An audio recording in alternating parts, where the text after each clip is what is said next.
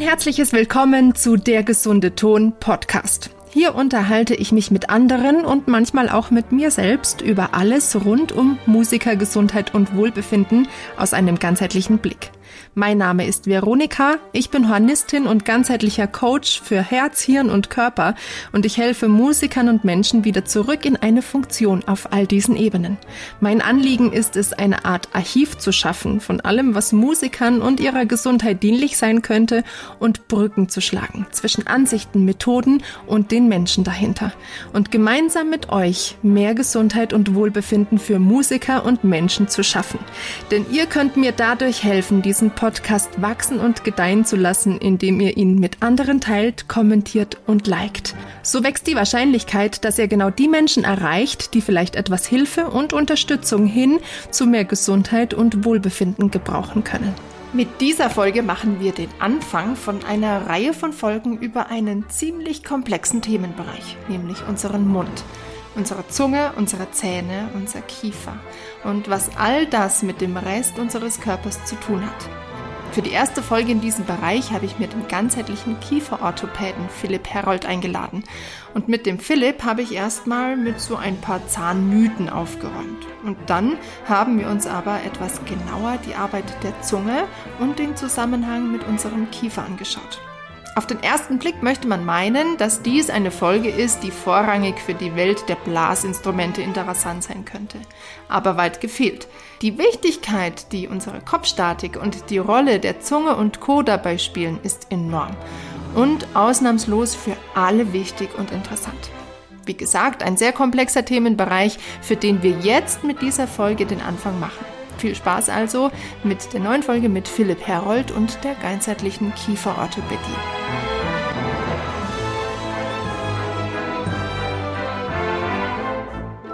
Also, herzlich willkommen, dem frisch gebackenen Papa, zu einer neuen Folge bei mir hier beim gesunden Ton, lieber Philipp. Ich freue mich tierisch, dass du da bist. Ja, ich freue mich auch. Danke für die Einladung. Sehr schön, voll cool. Ich habe dich im Intro schon ein kleines bisschen vorgestellt, aber ich würde es super finden, wenn du vielleicht ein paar Worte zu dir sagen kannst, wie du denn dazu gekommen bist, dass du jetzt so einen ganzheitlichen Ansatz als äh, Kieferorthopäde hast. Ja, puh. das wäre jetzt wahrscheinlich schon äh, eine Geschichte für einen eigenen Podcast. Also, ähm, ich habe eine Praxis für Kieferorthopädie oder ganzheitliche Kieferorthopädie am Chiemsee. Ähm, da bin ich auch aufgewachsen und ähm, hatte schon sehr früh eine große Faszination für Medizin. Und vor allem hat mich so der Bewegungsapparat sehr interessiert. Also so Sportmediziner und Physiotherapeuten haben mich total begeistert. Und hatte dann selber ähm, in meiner Jugend große Beschwerden mit meinem Nacken, hatte dann chronische äh, Nackenverspannungen, ähm, so ein Schiefhals-Syndrom. Das kam quasi einmal im Monat. Und dann habe ich mal einen Bericht gesehen über Zusammenhänge zwischen Kiefer und Körperhaltung. Dann war das die Phase, wo ich selber Zahnspange hatte und hm. ich war damals der erste Patient bei meinem Kieferorthopäden. Es war noch ein ganz junger Kerl bei uns äh, in der Nachbarortschaft. Und ähm, und dann hat sich das irgendwie so gefügt ineinander, dass ich gedacht habe, boah, cool, so Feinmotorik, äh, Feinmechanik, äh, wie in der Kieferorthopädie, das reizt mich voll. Ähm, dann mit diesem Bericht, dass der Kiefer ja auch mit der restlichen Statik zusammenhängt. Und da habe ich gedacht, ja, das ist doch cool, ich mache Kieferorthopädie und dann mache ich später, kombiniere ich alles, äh, orthopädische und sportliche. Und so kam ich dann irgendwie zur äh, ja, ganzheitlichen Kieferorthopädie, wobei der Weg äh, dann viel länger war und ein bisschen anders, als, als ich mir naiv vorgestellt habe, weil Medizinstudium ist nicht so, wie ich mir dachte mhm. ähm, in meiner Jugend. Und ein ganz großer, wichtiger Baustein war für mich dann äh, nach dem Studium die Ausbildung oder das Curriculum Applied Kinesiology. Ja. Da kommen wir vielleicht nochmal äh, später drauf zurück. Mhm. Äh, das war dann für mich so, wie ich mir ursprünglich mein Medizinstudium vorgestellt hatte. Und ja, habe dann die Faszination äh, kennengelernt, wie viel Auswirkung doch unser Kiefer und unsere Zähne auf unsere Allgemeingesundheit haben. Und ähm, wie die Sachen wiederum äh, ganz stark beeinflusst werden durch äh, ja, so vermeintlich banale Dinge wie wie die Atmung und Zungenfunktion. Genau. Ja alles Themen, auf die wir heute so ein bisschen eingehen werden. Ich habe aber natürlich noch mehr äh, Folgen geplant, wo ich auf einzelne Themen noch tiefer reinsteigen möchte. Mit dir äh, galoppiere ich jetzt durch ganz viel ein bisschen durch und äh, bremst du mich gern aus und äh, ich bremse dich gern aus, wenn wir ja, irgendwo perfekt. irgendwie so ein bisschen was, genau, ein bisschen was genauer anschauen wollen. Jetzt pass auf, du hast, ich habe das jetzt schon richtig verstanden, du hast quasi eigentlich schon bevor du in den Beruf eingestiegen bist, hattest du schon eine ganzheitliche Idee. Genau, also ich, ich okay. bin e-, e-, eher umgekehrt. Genau, äh, habe ich die Idee im, im, im, Studium schon fast wieder verloren ja. ähm, und habe dann schon so vor mich hingearbeitet äh, als Angestellter und habe dann irgendwann so ein Flashback gehabt und mir gedacht, warum habe ich nochmal studiert? Aha. Also ich habe meinen ursprünglichen Weg eigentlich kurzzeitig mal verloren und Gott sei Dank wiedergefunden. Ja, okay. Ähm, durchs Studium verloren? Wurde dir das so ein bisschen, weiß ich nicht, madig gemacht oder ist dir das äh, in dem ganzen, in dem ganzen Wust oder der ganzen Vielfalt und der vielen Informationen im Studium verloren gegangen oder? Ja, also zumindest hat das Studium jetzt nicht dazu beigetragen, ähm, mhm. dass, äh, dass ganzheitliches Denken da gefördert wird. Okay. Das wollte ich hören.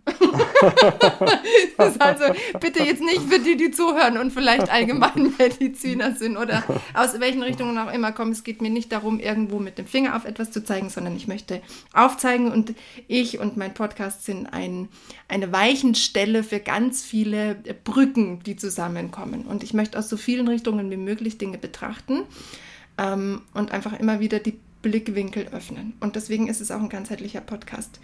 Ja. Mm. So sehe ich übrigens auch die Ganzheitlichkeit, weil manche ja. denken ja, das ist irgendwie Hand auflegen. Ja. Äh, und für mich ist das auch so. Also äh, ganzheitlich heißt in einer Riesenfülle das ja. bestmögliche Nutzen. Genau. Aus der ganzen komplexen Vielfalt, die wir einfach mittlerweile zur Verfügung haben. Und das ist doch das Coole, dass wir so viel wissen und auch allein übers Gehirn, hey, was wir, was, was man schon über das Gehirn sagen kann und beobachten kann, was da abläuft. Das ist so krass und so cool. Ähm, und es ist nicht irgendwie Voodoo und, und Räucherstäbchen, was wir machen, sondern, ja. aber Voodoo und Räucherstäbchen ist auch, hat auch seine Daseinsberechtigung. Also, Auf alle Fälle. Ähm, ich möchte es nicht mit jemandem zu tun haben, der irgendwie professionell Voodoo betreibt. Aber gut, das ist ein anderes Thema. Ähm, du hast schon gesagt, Applied Kinesiology, angewandte mhm. Kinesiologie. Ja. Was hat es damit auf sich? Also, ähm, die Applied Kinesiology ist im Prinzip eine runtergebrochene Testmethode ähm, über einen Muskeltest. Das heißt, ähm, man schaut, äh, welches Feedback gibt der Muskel auf einen bestimmten Reiz. Der Reiz kann chemisch sein, der kann psychisch sein, ähm, er kann mechanisch sein. Und man befragt im Prinzip äh, über verschiedene Muskeltests den Körper, nutzt die Körperintelligenz und der Körper antwortet dann eben mit, äh, mit einer Antwort, mal ganz grob gesprochen, mit einer Muskelschwäche äh, auf, auf einen Stress oder mit einer Hyperreaktion. Ähm, so wie man es eigentlich vom normalen Leben auch kennt. Das heißt, wenn wir mal äh, akut gestresst sind, dann sind wir eher ähm, ja, aufgewühlt, aufbrausend, also ein bisschen in so einem Hypertonus quasi. Und wenn der Stress länger anhält, dann kann es passieren, dass wir in so eine Unterspannung kommen. Äh, und das ist dann quasi die Muskelschwäche. Und diese Körperintelligenz, die kann man eben super gut nutzen, um dem Körper Fragen zu stellen und, und da eine, ja, ein super schönes Bild zu bekommen. Das heißt, man muss auch nicht mehr so viel wissen. Das heißt, wenn ich nicht mehr weiter weiß, dann sage ich so, dann fragen wir doch einfach mal das Unterbewusstsein. Mhm. Und das wirkt auch natürlich sehr Voodoo-mäßig, aber ähm, das lässt sich auch alles äh, total gut erklären über mhm. ähm, neurologische Leitplanen, ähm, Meridiane. Ähm, das, dann verliert es auch so ein bisschen seinen äh, Voodoo-Charakter. Und ähm, hinter der Applied Kinesiology steckt unglaublich viel Fachwissen. Also das sind ganz komplexe Bücher, äh, da lernt man nochmal ganz anders, äh, wie nochmal ein neues Medizinstudium. Ja. Also da geht es jetzt nicht nur um diesen Muskeltest, sondern da geht es wirklich um äh, Physiologie, Biochemie, ganz viel Neurologie. Ähm, und äh, das Schöne ist halt, dass in der Applied Kinesiology die Zähne eine ganz, ganz, ganz zentrale Rolle spielen, was ja in der Schulmedizin oder Humanmedizin komplett verloren gegangen ist. Also das ist für mich auch eine der dümmsten Entscheidungen gewesen, ähm, die da getroffen wurde, die Zahnmedizin von der Humanmedizin zu trennen, weil es, äh, wie ich in der täglichen Praxis sehe, überhaupt keinen Sinn macht. Ähm, das heißt, wenn jemand mit einem Achillessehenschmerz kommt oder Fußsohlenschmerz, ähm, also Plantarsehne, äh, und ich kann diesen Schmerz wegnehmen über eine Behandlung äh, oben am Kiefer oder an den Zähnen, ähm, dann fragt man sich schon, wieso wird dieses Wissen dann Orthopäden zum Beispiel vorenthalten hm. oder Physiotherapeuten, die wursteln dann da unten rum äh, und die Ursache liegt aber ganz woanders und äh, die haben aber gar keine Tools, das, ähm, darauf zu kommen, dass die Ursache ähm, bei den Zähnen liegt zum Beispiel. Ja, das ist, ähm, das möchte ich auch gleich sagen. Ich habe nämlich ähm, mich in der Vorbereitung habe ich mir auch einen Podcast von dir angehört mit dem, hoffentlich sage ich es jetzt nicht falsch, mit dem Manolo von Manolo, Gravity ja. Coach. Genau. ja. Kann ich jedem ans Herz legen. Ich verlinke die auch. Äh, tolle Folgen mit dir und mit dem Dr. Brenzen, was ich hoffentlich richtig ausspreche. Ich denke nämlich immer, er heißt Behrensen, aber es ist Brenzen. Ähm, genau, also ich, ich möchte so ein bisschen an die beiden Folgen anknüpfen, weil ich die schon super interessant fand und dieses Ganze jetzt noch ein bisschen mehr auf die ähm, Musikerwelt umlegen möchte. Wenn man an Zähne denkt, denkt man natürlich auch erstmal gleich an Blechbläser oder Bläser im Allgemeinen. Äh, ist aber, wie du jetzt schon ein bisschen angekratzt hast, es geht um den ganzen Körper, also es ist für alle Instrumentalisten, alle Sänger, für alle, überhaupt alle Menschen, alle, wie wir da rumlaufen, ist es total hilfreiches, interessantes Wissen. Und dieses Applied Kinesiology, schwieriges Wort, angewandte Kinesiologie, machen wir es so, ähm, fand ich schon jetzt total spannend, weil ich habe mich mal mit ähm, neuraler Organisationstechnik, NOT, vielleicht hast du davon schon mal was mhm. gehört. Ähm, ich hatte mal einen Chiropraktiker, der NOT auch äh, kombiniert hat mit seiner Chiropraktik. Und das war auch super spannend, wie, wie man da behandelt wurde und was scheinbar auch einem wie seltsames Voodoo vorkam, aber so Wahnsinnsunterschiede gemacht hat. Und wie, wie unterschiedlich das Nervensystem dann auch da nur durch diese Impulse ähm, sich ausrichtet und schaltet und auf, auf was es alles Einfluss nimmt. Also ich weiß gar nicht, man, man arbeitet am Körper und nimmt aber eigentlich Einfluss aufs Gehirn oder man arbeitet am Gehirn und nimmt Einfluss auf den Körper. Also es, es gibt keine Trennung voneinander, sondern ich hatte das Gefühl, es ist wirklich eins der wenigen Sachen, wo, wo ähm, diese ja, Ganzheitlichkeit so ähm, als Gedanke dahinter auch steht. Ja, also das, äh, ich pflege auch den Spruch zu sagen, du kannst gar nicht nicht ganzheitlich arbeiten. Ja. Weil ja. egal was wir machen, es hat immer Auswirkungen auf allen äh, Ebenen, Körper, genau. Geist und Seele. Ja. Ähm, der einzige Unterschied ist, ist einem bewusst, während ich was mache oder nicht. Ja. Und ähm, das Bewusstsein hilft schon mal ganz viel, ähm, auch in der Kommunikation mit, mit Patienten. Ähm, mhm. Dass ich weiß, okay, meine Worte, die haben jetzt auch eine Auswirkung auf, auf das Ganze hier. Und das ist ja auch das Schöne, dadurch, dass wir wissen, dass das gar nicht äh, getrennt werden kann, ähm, wissen wir auch, dass äh, alles, was wir machen, einen Einfluss hat auf allen drei Ebenen. Das heißt, wenn ich jetzt einen Patienten habe, dann kann ich den da abholen, wo er gerade steht. Ähm, ein gesunder Geist steckt in einem gesunden Körper. Und wenn ich jetzt keinen gesunden Körper habe, dann weiß ich, okay, der Geist ist wahrscheinlich auch nicht 100% gesund. Und dann kann ich schauen, wo steht der Mensch, ähm, kann ich den sofort bei der Seele abholen, bei der Psyche abholen oder hole ich den erstmal beim Körper ab das, das stehen ja die meisten. Also ich äh, war genauso, dass ich aus meinem Körper abgeholt werden wollte. Und sobald man im Körper arbeitet und dem Körper was Gutes tut, sei es mit Osteopathie oder also mit manuellen Therapien oder mit äh, NEMs, das heißt den Körper mit Nährstoffen aufpäppeln, gibt es unglaublich viele Sachen. Oder bei uns in der Kieferorthopädie, dass man den Kiefer mal in eine physiologische Form bringt, dass der Patient überhaupt die physiologischen Funktionen einnehmen kann und die physiologischen Ra ähm, Lagen von der Zunge zum Beispiel. Ähm, dann hat das auch Auswirkungen auf die Psyche und ja, und eben auch auf die Funktionen. Das ist ja das Schöne, diese Untrennbarkeit. Mhm. Und jetzt muss man dazu vielleicht noch sagen, ich, ich kenne dich ja jetzt äh, nicht, ich habe dich nicht als äh, Kieferorthopäde kennengelernt, sondern ich kenne dich in erster Linie aus unserer Emotionscoaching, NRP, M-Trace, wie auch immer, Ausbildung. ähm, und also du bist eben auch Emotionscoach und beschäftigst dich auch mit dieser Persönlichkeitsentwicklung und wendest dieses Wissen auch in deiner Praxis mit an und daher nochmal, ähm, um, um dieses Ganzheitliche jetzt irgendwie in den Rahmen zu packen, ähm, die Sicht auch eben über die und auf die Worte, auf die Informationen, die wir miteinander austauschen und vor allem, wie wir es miteinander austauschen und was man darüber schon allein bei sich und bei anderen bewirken kann. Und jetzt würde ich aber voll reinspringen mit dir in den Mund. Ja. Weil du bist ja einfach ähm, der Fachmann für Zähne.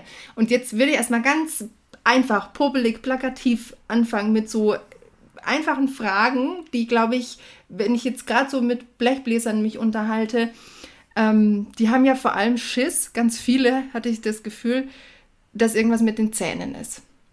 Ich hatte mhm. das irgendwie nie, also ich bin vielleicht auch als Frau, weiß jetzt nicht, ob das Männer eher haben, dass sie Angst haben, dass sie irgendwo im Bierzelt einen mit dem Maskrug übergezimmert kriegen und dann äh, drei Schneidezähne fehlen oder ich weiß nicht, wie viele Schneidezähne man hat, keine Ahnung, wahrscheinlich rede ich jetzt total Nonsens.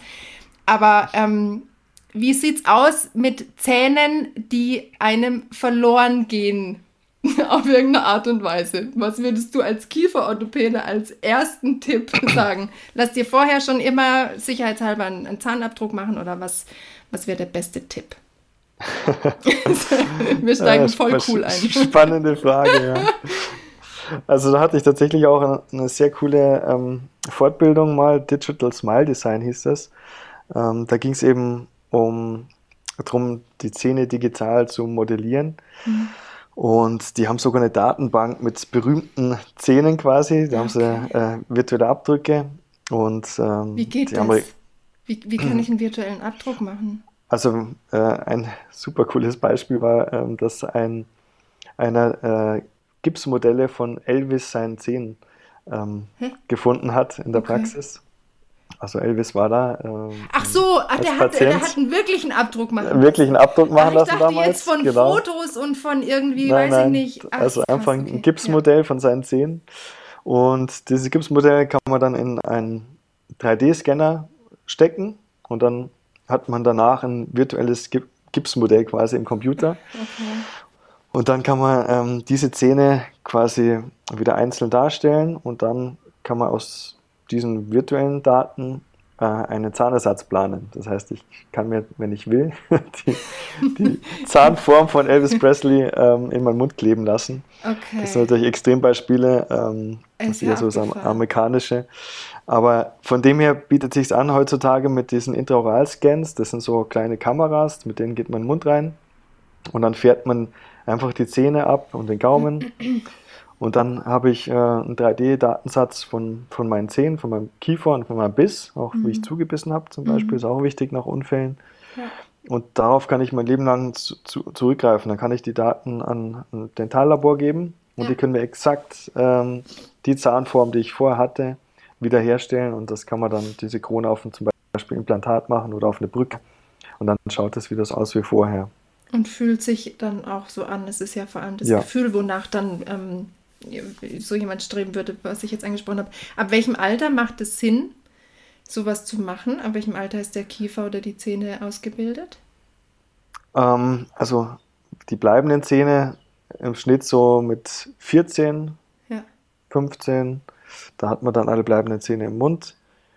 Ähm, wir machen natürlich schon deutlich früher die ersten Scans. Also auch wenn die Kinder schon mit 5, 6 zu uns in die Praxis kommen, dann machen wir auch schon Scans. Äh, aber natürlich aus anderen Gründen, diagnostisch und therapeutisch, aber jetzt nicht um die Zahnform schon mal zu haben. Wobei es auch in, in dem Alter schon ähm, passiert, dass Kinder mit den, so einen starken Überbiss haben, wenn die hinfallen, brechen die sich ähm, öfter mal die Schneidezähne ab, die oberen. Mhm. Und dann ist es natürlich auch gut, wenn ich vorher schon den Datensatz habe. Und dann kann ich auch später einen schönen Zahnersatz machen, weil die vier Schneidezähne oben und unten, ja. weil du vorher gesagt hast, also wie viele Schneidezähne vier. haben wir denn eigentlich? äh, pro, pro, Kiefer haben wir vier mhm. Schneidezähne. Mhm. Und die haben, haben wir ja schon in der, im Durchschnitt schon mit im sechsten Lebensjahr da. Ja. Ja, und äh, von dem her kann ich da die Daten von den Schneidezähnen, das sind ja in der Regel die wichtigsten, äh, was Ästhetik und, ja. und Gefühl angeht für die Zunge, ja. ähm, habe ich dann auch schon mit sechs, sieben Jahren, äh, ist das gut, wenn ich den Datensatz schon habe. Okay. Ähm, dann so eine, so eine gängige Frage auch. Also jetzt nochmal noch mal ganz kurz zur Anmerkung. Ich halte ja ich bin nicht so ein Fan davon, total panisch alles kontrollieren zu wollen. Und ich würde jetzt persönlich, weiß ich nicht, ob ich, ähm, ob ich mich da besser mitfühlen würde, aber wer jetzt das Bedürfnis hat, einen Abdruck von seinen Zähnen zu machen, damit er, damit er weiß, falls er mal vom Radl fällt oder so, dann ist das auf jeden Fall eine gute Möglichkeit. Also auf äh, jeden Fall mit Intraoralscan. Mhm, Intraoralscan, okay. Oralscan. Oral, ja, ja. wäre was anderes. Ähm, dann, wie schaut es aus mit Zahnfehlstellungen? Das ist ja auch ganz oft ein Thema. Weil, also ich habe, ich, ich weiß gar nicht mehr, im Studium hatte ich eine Kollegin, die auch irgendwie ging es da mal drum, dass die mit diesen äh, mit diesen Plastikschienen, mit diesen durchsichtigen, mhm, da gab es mal irgendwie so einen Trend. Ja. Da, genau da was gerade machen zu lassen. Was sind, kam dir schon mal da was unter oder hast du auch schon mal mit Musikern zu tun gehabt, die wegen Zahnfehlstellungen kamen? Ja klar, also nachdem ich ja äh, im schönen Chiemgau in Oberbayern schon, bin, ne? äh, haben wir viele äh, ja. Musiker, die in der Kapelle spielen. Das sind viele Musikvereine und spielen ja. Äh, Blasinstrumente. Mhm. Und da haben viele tatsächlich zum einen ähm, Befürchtung, ob sie dann mit Spange noch äh, weiter das Instrument spielen können. Und zum anderen sieht man aber auch ähm, Fehlstellungen, die auch teilweise durch das Instrument bedingt sind. Ah, okay. Es gibt eine wichtige Regel, die nennt sich Form follows Function. Ja. Das heißt, äh, unser Kiefer oder unsere Zahnstellung ist ganz banal einfach nur unserer Funktion ausgesetzt. Und äh, wenn wir zum Beispiel jetzt durch ein Blasinstrument viel Druck vorne auf die Schneidezähne bekommen, und der Gegendruck von der Zunge reicht nicht aus, dann ist verständlich, dass die Zähne eher so ein bisschen nach innen neigen. Hm. Also so einen Steilstand haben. Okay. Und um das auszugleichen wieder, also wenn wir es therapieren wollen, sind natürlich in solchen Fällen äh, Aligner, also diese transparenten Schienen, ähm, die elegantere Form, weil die die Funktion kaum beeinträchtigt bei Blasinstrumenten. So Brackets auf den Zähnen, also feste Zahnspange, mhm. beeinträchtigt es doch äh, bei manchen Instrumenten ein bisschen mehr. Ja, das ist schon, äh, gerade für, für, für Leute, die unterrichten, ist es schon äh, oftmals auch so ein Schreckensthema, wenn die, wenn die Jungs und Mädels dann in ein Alter kommen und man ahnt schon, oh, die Wahrscheinlichkeit, dass die jetzt demnächst mit einer Zahnspange antraben, ist relativ groß und dann ist es so ein Punkt, wo viele aufhören, weil es einfach nicht mehr so easy geht und, und mhm. das dann eh schon jetzt, weiß ich nicht, so der, der Drive dahinter vielleicht eh nicht so groß war und dann denken sich einige, ja gut, kann ich gleich aufhören. Oder es wird auch so ein bisschen zur Zerreißprobe, weil mh, mm, die Kinder total motiviert sind und dann geht es nicht mehr so. Mhm. Und das mhm. ist total frustrierend, ganz oft. Und ich vertrete aber die Meinung, dass es ähm, trotzdem irgendwie einen Weg gibt. Ich bin jetzt niemand, wo sagt, oh, bekommt eine Zahnspange, geht auf keinen Fall, schickt die Leute wieder heim. Sowas glaube ich nicht. Also ich hatte jetzt ganz viele Schüler, wo man klar nicht mehr einfach so weitermachen kann, aber es gibt immer irgendeinen Weg und es ist ja auch eigentlich keine Endlosnummer im Normalfall. es gibt wahrscheinlich ja. auch die Horrorgeschichten, wo die, wo die fünfte kieferorthopädische Behandlung irgendwie durchgezogen wird, was, wo hm. wir auch noch drauf eingehen. Ähm, aber was du jetzt gerade meintest, dass die Zahnfehlstellung durch das Blasinstrument begünstigt wird. Äh, ja. Würde jetzt vielleicht bei manchen Eltern, die ihre Kinder in die Musikschule oder den Musikverein schicken wollen, eine rote Lampe aufleuchten und die denken sich, oh Gott, nein, die darf jetzt keine Trompete lernen oder der, sondern äh, dann gibt es schiefe Zähne. Ist das jetzt so oder wie, wie, wie darf man das jetzt verstehen? Würdest Nein, um Gottes Willen, also nee. bitte jetzt nicht von Blasinstrumenten okay. abraten, sondern Gut. Das einfach ein bisschen auf dem Schirm haben ja. und vielleicht äh, einfach kontrollieren lassen, bewegt sich da was in eine ähm, falsche Richtung. Mhm. Und dann kann man ja mit ähm, funktionellen Übungen zum Beispiel gegensteuern. Ja. ja. Es gibt da myofunktionelle Therapien, zum Beispiel so transparente äh, Silikonschienen oder ein Balancer von der Dentosophie. Ja. Ähm, oder einfache logopädische Übungen, wo man dann ein bisschen gegensteuern kann. Also das einfach ein bisschen auf dem Schirm haben und dann ist alles äh, gut, und, alles gut und erlaubt, ja. Sehr gut. Ja, aber es ist, das ist so Wissen, was eigentlich niemand hat. Ich gehe schwer davon, also ich wüsste nicht, wer von, von meinen Kollegen jetzt gleich sagt, ja, na, das ist mir sonnenklar, dass ich auf mhm. sowas achten muss. Und wo, wo ganz viele blinde Flecken sind. Und ich finde mhm. das total gut, wenn da mehr Aufmerksamkeit zu einer Geschichte geschenkt wird. Also wir haben es echt, wenn man unterrichtet, gerade mit kleinen Kindern zu tun hat, das ist echt krass, was wir für eine Verantwortung teilweise auch haben. Nicht nur sozial, sondern mhm. auch körperlich. Also auch, auch wie, wie ähm, Kinder, kleine Kinder teilweise mit ihrem Körper und mit ihrem Körperbewusstsein umgehen. Also ich bin ja auch da schwer dran beteiligt, wenn ich da mit dem Körper jemandem was beibringe, was der für ein Körperbewusstsein entwickelt. Mhm. Und ähm, da möchte Super ich auch wichtig. unbedingt, genau, da möchte ich total aufklären, auch eben mit meinem ganzheitlichen Ansatz, auch durch meine äh, funktionelle Bewegungslehre, Spiraldynamik. Da wird auch noch ganz viel in der Zukunft kommen. Ich bin schwer dran an der Arbeit, aber jetzt konzentrieren wir uns erstmal ein bisschen weiter auf die Zähne und auf den Kiefer. Und das hat eben, wie du schon vorhin gesagt hast, total viel Auswirkung auf die ganze Körperstatik. Mm, ich, eine Sache, die ich gern noch, bevor wir jetzt mehr auf den Kiefer und die Kieferform eingehen, wie ist es mit ähm, Weisheitszähnen? Das ist ganz oft so ein so ein Thema, auch so ein Schreckgespenst, was in der Profi-Bläserriege so irgendwie unausgesprochen oder ausgesprochen, lass dir auf keinen Fall die Weisheitszähne rausmachen, weil dann verschiebt sich alles und verändert sich alles. die Weisheitszähne und das Verschieben, ja. ja. also äh, die Weisheitszähne sind wirklich ganz viel Dogmen ausgesetzt. Ja. Ähm, in der Kieferorthopädie ist zum Beispiel das Dogma, dass die Weisheitszähne eben dafür verantwortlich sind, dass sich nach der Kieferorthopädie die Zähne wieder verschieben. Jetzt höre ich von dir, dass in Musikerkreisen genau das Gegenteil äh, behauptet wird. Da macht man sie raus und dann verschiebt sich's. Ja. Also die Weisheitszähne haben auf Zahnstellung unglaublich wenig Einfluss. Okay. Also ähm, das erzähle ich auch allen meinen Patienten, weil das die Frage, die kommt so häufig, ja, jetzt machen wir lieber die Weisheitszähne raus, sonst verschiebt sich wieder alles.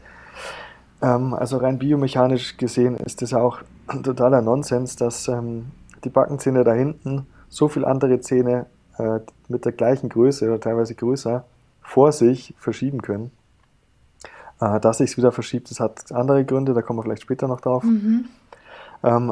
Aber bei Weisheitszähnen muss man halt einfach so ein bisschen im Blick haben, haben sie ähm, Platz später oder nicht. Ich bin mittlerweile sehr zurückhaltend, gehe lange in die Beobachtungsphase äh, und schaue, wie sich das einfach entwickelt. Ähm, wenn die Taschen entwickeln, die sich chronisch entzünden, dann ähm, nutzt äh, meistens nichts, dann müssen die raus. In der Regel machen eher die unteren Probleme als die oberen.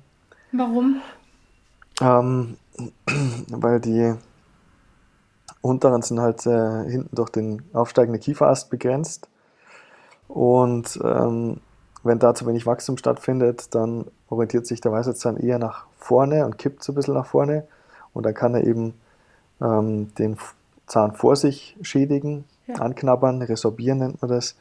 Oder eben so eine kleine Zahnfleischkappe bilden. Mhm. Das haben relativ äh, viele dann. Und die entzündet sich dann, weil ich die nicht sauber halten kann. Okay. Im Oberkiefer orientieren sich oft die Weisheitszähne ein bisschen nach hinten. Mhm. Also kippen eher nach hinten weg äh, und haben einen viel weicheren Knochen als der Unterkiefer. Deswegen haben die da ein bisschen mehr Freiraum, wo sie sich dann austoben. Mhm. Genau. Ich habe, also bei mir war es so, meine oberen sind rausgenommen äh, worden, weil die beide zur Seite gewachsen sind. Mhm. Und ich mir dann immer dann halt vermehrt auf die, auf die Backe die Wange gebissen habe. Auf die Wange drauf gebissen habe. Genau. Bei den das unteren, sind aber eher so harmlose äh, ja.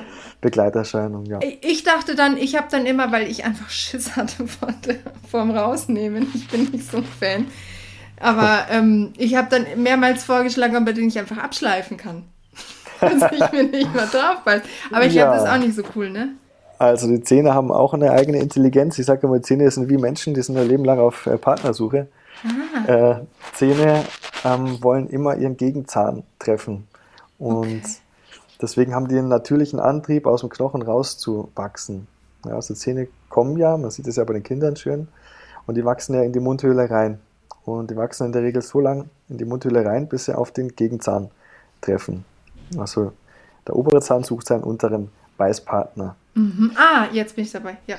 Genau. Und das heißt, wenn ich jetzt einen Zahn abschleife und ihn aus dem, Kontakt rausnehme, dann sagt er, hey, wo ist mein Kontakt? Und dann wachse ich wieder ein bisschen länger und so mhm. verlängert sich ein Zahn. Oder wenn ich eine Zahnlücke habe im Gegenkiefer, dann wächst der Zahn teilweise unglaublich lang raus, ja. dass ich später ein Riesenproblem habe, da überhaupt wieder einen Zahnersatz reinzubekommen.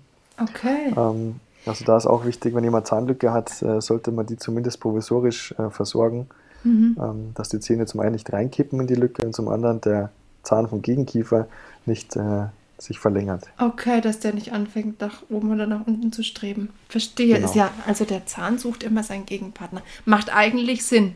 Ja. Wenn man es mal ein, einfach rein äh, logisch betrachtet. Ähm, ich dachte, dass bei den Weisheitszähnen unten noch so, also das ist der Mythos, der dann bei uns kursiert, oben ist kein Problem, unten nicht rausmachen lassen, weil da dieser Nerv ist und der, wenn der durchtrennt wird oder wenn damit irgendwas ist, ist die Lippe quasi taub. Ja, und mein also Professor hat mir das immer ganz blumig erzählt, was bei ihm tatsächlich passiert ist. Und der uh, hat es okay. immer, der hat es geliebt, die Geschichte zu erzählen, falls er sich anhört. Bitte verzeih mir, aber das ist einfach der Aufhänger jetzt für mich. Ähm, und der hat es halt irgendwie auch geschafft, dann mit so einer, mit so einer halbtauben Unterlippe da echt noch mhm. sensationell zu spielen. Aber ist das ein Mythos oder ist das. Hm, nein, das ist kein Mythos, das ist, es ist eine bekannte äh, Komplikation bei der Weisheitszahnentfernung. Ja. Ähm, also da muss auch jeder Chirurg äh, aufklären darüber, dass das passieren kann. Es ist Gott sei Dank extrem selten, dass es ähm, überhaupt passiert ja. und selten, dass es bleibende Schäden macht am Nerv. Okay. Meistens ist es eine temporäre äh, Überreizung, mhm. und, aber das Risiko hat jeder äh, Chirurg ähm, auf dem Schirm. Mhm. Ähm, klar, ein gewisses Restrisiko bleibt bei solchen Eingriffen da ist eher dann wieder so, je früher man die Weisheitszähne rausmacht, umso weniger ist diese Wurzel schon ausgebildet mhm. und kann den Nerv äh, umschlingen. Ja. Je später, umso höher ist wiederum das Risiko für die ähm, äh, Nervenschädigung. Also das okay. ist auch immer gut abwägen ähm, vom Zeitpunkt. Ich habe ja vorher gesagt, ich warte ganz gern und beobachte ganz gern. Und da macht es dann auch mal Sinn, dass man jährlich äh, Röntgenkontrollen macht und, und schaut, wie entwickelt sich das Ganze. Macht es Sinn, weiter abzuwarten, macht Sinn, doch früher rauszumachen. Mhm. Und ich bin in der Medizin generell kein Freund von so Pauschalaussagen, niemals rausmachen lassen oder immer rausmachen lassen. Das muss, muss man bei jedem Patienten individuell abwägen. Ja, okay. Ähm, vorhin, jetzt bin ich, jetzt kommen wir so ein bisschen mehr in dieses ähm, Kiefer-Zungen-Thematik rein. Du hast vorhin gesagt, dass der, dass der Zahn, der Weisheitszahn, nicht die Kraft hätte, wenn ich es richtig verstanden habe, die anderen Zähne zu verschieben. Aber ich hatte das jetzt aus den Podcast-Folgen, die ich mit dir angehört habe, irgendwie so in Erinnerung, dass ich selbst mit meiner Zunge, mit dem Druck der Zunge, trotzdem irgendwie Einfluss auf meine Schneidezähne vorne nehmen kann. Also ja. es genügt dann trotzdem so eine, so, eine, so eine Dauerbelastung, kann dann trotzdem ausreichen, da an der Stellung was zu verändern. Ja, also ein Zahn ist theoretisch mit äh, ganz geringen Kräften ähm, bewegbar, also so zwei Gramm sagt man, mhm. äh, kann man schon einen Zahn bewegen. Okay. Das heißt, der Zahnhalteapparat reagiert sehr sensibel auf ähm, eine Kraftveränderung. Und das heißt Zahnspange, Zahnhalteapparat oder was? Na, der Zahnhalteapparat, also ein Zahn, das ist vielleicht auch äh, ganz wichtig zu verstehen. Man stellt sich ja so einen Zahn immer so im Knochen fest verankert vor. Mhm. Aber ein Zahn ist ähm, quasi nur über Fasern im Knochen verbunden. Mhm. Und der hat immer so ein leichtes Spiel. Und ja. wenn ich jetzt den Zahn in eine bestimmte Richtung drücke, dann werden die Fasern auf der einen Seite ein bisschen mehr überdehnt und ja. auf der anderen Seite erschlaffen die quasi. Das und merkt das man auch, ne? Also genau. ich merke das auch, wenn ich spiele und, und mit meinem Mundstück hier vorne äh, den Kontakt lange hatte und dann mit meiner Zunge, also wenn mein Mundstück dann weg ist und meiner Zunge von innen wieder, dann knackt es auch so ganz leicht. Ja. ja. Ich hoffe, ja. das ist noch im Rahmen des ähm, Möglichen, des Gesunden. ja, solange nichts abbricht dabei, ist alles gut. Okay. Genau, aber da merkt man das schon äh, in so kleinen Alltagssituationen, mhm. ähm, dass, dass man Zähne recht einfach äh, verschieben kann. Das mit den Weisheitszähnen ist jetzt ein bisschen, bisschen eine andere Geschichte, ähm, weil, weil der, äh, der hier geht es ja um Einzelzahnbewegungen und der Weisheitszahn müsste ja äh, einen siebten großen Backenzahn, einen sechsten großen Backenzahn, ja, einen, kleinen Fünfer, einen kleinen Vierer, einen kleinen Eckzahn, äh, alles nach vorne schieben und das ist einfach sehr, sehr äh, unwahrscheinlich und sehr selten, okay. dass das nennenswerte Auswirkungen auf die Frontzähne okay. dann am Ende hat. Mhm. Also, aber viel nennenswerter ist, und jetzt kommen wir zu einem, zu einem echt coolen Thema, ist ähm, die Ausbildung unseres Kiefers und der Einfluss, den die Zunge auf diese Formbildung nimmt. Von ja. Geburt an. Jawohl. Was ist daran so wichtig? Warum ist der Kiefer so wichtig und die Form des Kiefers?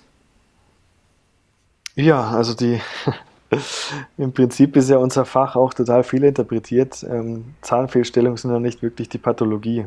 Hm. Also Zahnfehlstellungen sind das gut gemeinte Symptom von unserem Körper, auf ein anderes Problem hinzuweisen. Ah, ja. Und zwar sichtbar. Ja? Also da sieht man, hoppala, hier läuft irgendwas schief im wahrsten Sinne des Wortes. Mhm. Und die, die Kieferentwicklung, ähm, die findet schon sehr früh statt. Und äh, es ist ja vordefiniert, wie viele Zähne später da mal Platz haben sollten. Ich beschreibe das bei den Patienten immer so, als äh, äh warum ich auch für frühe Behandlungen plädiere.